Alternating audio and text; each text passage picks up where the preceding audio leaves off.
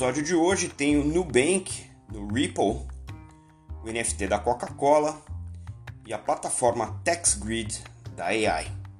Eu sou Maurício Magaldi e esse é o Block Drops, o primeiro podcast em português sobre blockchain para negócios. As notícias que você ouve aqui não têm qualquer vínculo com o meu trabalho atual, não configuram nenhuma forma de patrocínio propaganda ou incentivo para o consumo e tem o foco exclusivamente educacional para o mercado. E numa movimentação de certa maneira controversa, o Nubank, que é provavelmente aí uma das maiores fintechs do mundo, anunciou essa semana que vai fazer numa parceria com a empresa Remessa Online um uh, lançamento para competir no produto de transferências internacionais. É um mercado aí que é bastante inflado em função de preço, tempo de processamento, realmente uma infraestrutura é, incumbente bastante custosa para quem transaciona. E a, a Remessa Online é uma startup que usa a rede de blockchain da Ripple, Ripple, que é, é que tem a, a, criptomoeda XRP como o principal ativo aí que movimenta né, os dados e os valores e que recentemente se envolveu em um problema é, complicado com a, a SEC, que é a CVM é, dos Estados Unidos. Né. Agora, os 40 milhões de clientes do Nubank vão poder usar esse serviço da remessa online integrado né, na plataforma é, e ao utilizar a rede da Ripple vão ter um custo operacional, um custo para fazer essas transações muito mais barato e também é, processar essas transferências muito mais rapidamente.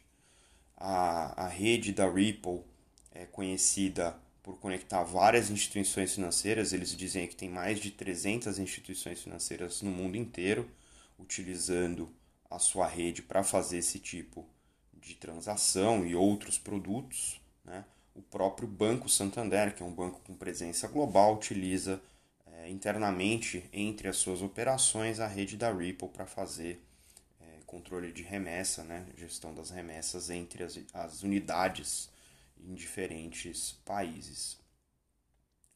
É, de acordo aqui com o anúncio, né, o crescimento dessa, do volume de empresas de remessa de dinheiro aqui no Brasil e na América Latina vem aumentando. A gente já está vendo aí cerca de 37 bilhões entre entradas e saídas feitas no ano, só no ano de 2020, né, através dessas empresas. E os números do remessa online são bastante interessantes já atendem 350 mil clientes, com envio para mais de 100 países, e está trabalhando para chegar é, em um milhão de clientes, utilizando aí a base de clientes do Nubank para fazer esse tipo de remessa. Né?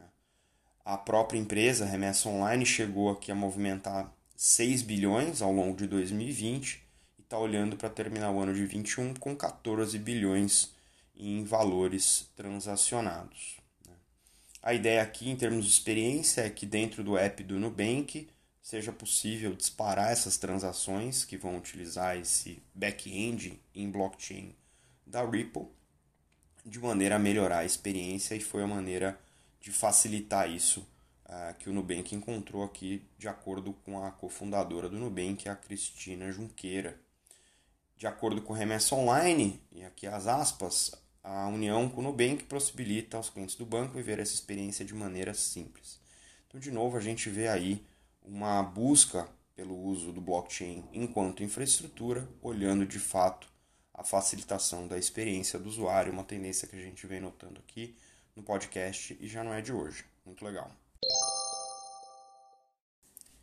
Para quem começou a usar os serviços de internet há muitos anos, vai se lembrar de diversos jogos de imersão, né, que naquela época tinham outro nome, mas que nessa nova era da internet, que a gente está beirando aí a Web 3.0, ganhou o nome de metaverso. São universos digitais onde você pode experimentar jogos, você pode ter é, relacionamentos sociais e você configura avatares né, para você interagir nesse mundo. E a Coca-Cola, que é uma marca super expressiva em, várias, em vários metaversos, lançou uh, uma, uma linha de wearables, de, de wearables vestíveis para os avatares de um desses metaversos chamado Decentraland, que é um metaverso uh, baseado em Ethereum e que tem uh, inclusive a gestão uh, em DAO, né? Então isso aqui é uma fusão de vários dos elementos que a gente vem discutindo aqui no podcast. E o desenvolvedor é a TAF e eles vão lançar é, jaquetas, né? É, agasalhos, wearables para os avatares da Decentraland, utilizando por trás disso é, os Non-Fungible Tokens, os NFTs. Ou seja, a Coca-Cola vai lançar é, agasalhos, né, roupas colecionáveis em NFT para ser usado pelos avatares no metaverso do Decentraland, que é gerido de maneira uh, distribuída numa organização autônoma. Essa é toda a sopa de novas tecnologias aí para uma, uma nova experiência o resultado financeiro desse leilão, né, desses NFTs, vão ser é, direcionados para a Paralimpíada, né, que vem aí na sequência em Tóquio. O NFT é, é chamado a Coca-Cola Friendship Box, ou a caixa da amizade. Ela está inspirada nas máquinas de venda da Coca-Cola. Né? E dentro dessa caixa, entre aspas, vão ter três NFTs únicos, uma jaqueta é, de bolha né, inflável com a marca, um, uma, um aplicativo de visualização de som, é, então você vai conseguir ver é, imagens associadas a sons, ele reage a sons, e um cartão de amizade inspirado pelos uh, cartões colecionáveis, né, os trading cards, que a Coca-Cola lançou na década de 40, então aí é um, um apelo nostálgico também. E aí tem, obviamente, é, prêmios adicionais conforme os compradores abrirem essas caixas. Né? Uma característica bem específica né, no lançamento desse NFT é que eles são wearables. Então você vai poder, dentro do mundo virtual do Decentraland, vão ter a, a, vão aparecer com esse, é, com esse wearable, né, com essa jaqueta, e vão poder participar é, de o que eles estão chamando aqui de uma rooftop party é, para celebrar esse lançamento. É realmente impressionante né, que a gente. É, a história meio que se repete e a gente está vendo aí o renascimento desses metaversos, os mundos virtuais, né? e obviamente ah, sendo nativamente digital, o mundo virtual aí como o Decentraland vai ter muito uso para NFT. Esse aqui é um, a gente pode ver outros usos associando objetos únicos com valor de colecionável dentro desses universos virtuais. Então, o valor para quem consome, opera, transaciona e vivencia esses ambientes realmente é tangível na troca desses NFTs, né? na compra e na utilização desses NFTs isso tem utilidade no mundo metaversico, se essa palavra existe.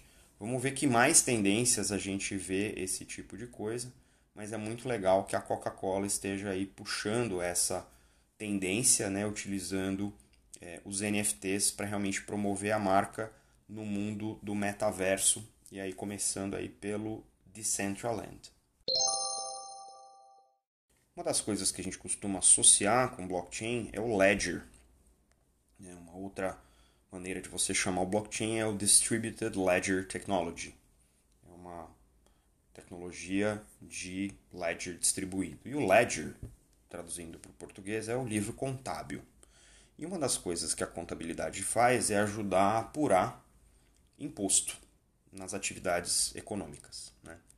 E a EY, que é uma das maiores empresas de auditoria do mundo e uma das empresas que a gente vem trazendo aqui para vocês de maneira recorrente, trabalhando na utilização de blockchain pública para o ambiente corporativo, anunciou essa semana o lançamento de uma solução multilateral chamada TaxGrid, que faz a gestão da retenção dos impostos cross-border entre fronteiras.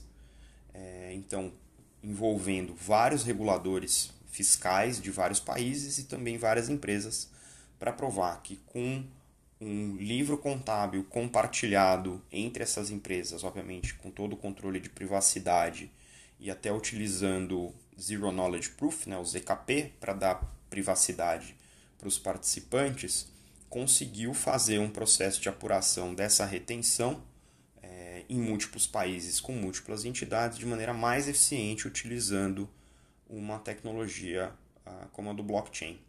Envolvidos nesse projeto, né, no Tax Grid, estão os departamentos fiscais nos governos do Reino Unido, na Holanda e na Noruega, e empresas incluindo aí o BNP Paribas, é, o Citibank, o JP Morgan, o Northern Trust, a EPG, que é um Asset Management, PGGM Investments e a própria uh, eh, UI, além de duas uh, universidades, a Universidade de Economia e Negócio de Viena, na Áustria, e uh, o Centro de Pesquisa de Administração de Impostos da Universidade de Exeter, no Reino Unido.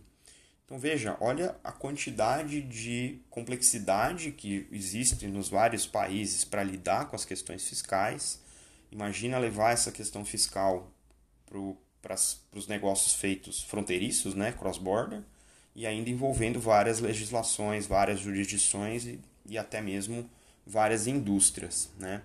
Então, o que essa solução é, fez foi automati automatizar os processos é, de registro das transações para apuração desse, desse imposto retido de maneira segura de maneira privada, inclusive entre é, peer-to-peer, -peer, aqui entre os participantes, e simplificou o processo de obtenção dos tratamentos fiscais adequados de acordo com o negócio sendo realizado, aumentando a transparência entre o mercado e os reguladores, ou seja, o custo de compliance, né, o custo de adequação, de observância regulatória para essa finalidade é, fiscal foi grandemente reduzido é, entre os participantes, porque aí você tem não só os participantes ponto a ponto, mas você também tem a presença do regulador né, participando da rede nessa solução e podendo fazer a apuração daquele, da retenção dos impostos de maneira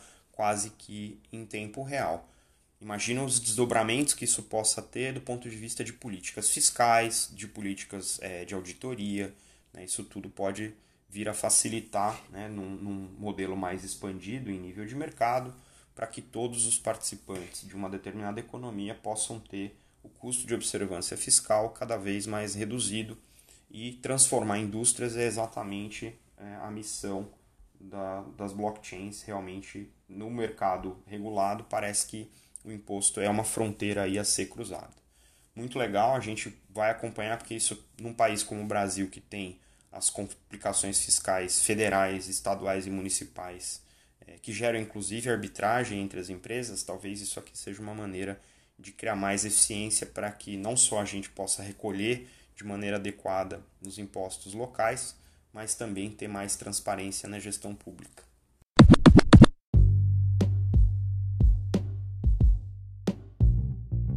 Você pode ouvir o Block Drops Podcast nas plataformas Numis, Google Podcasts, Apple Podcast, Spotify e Anchor FM.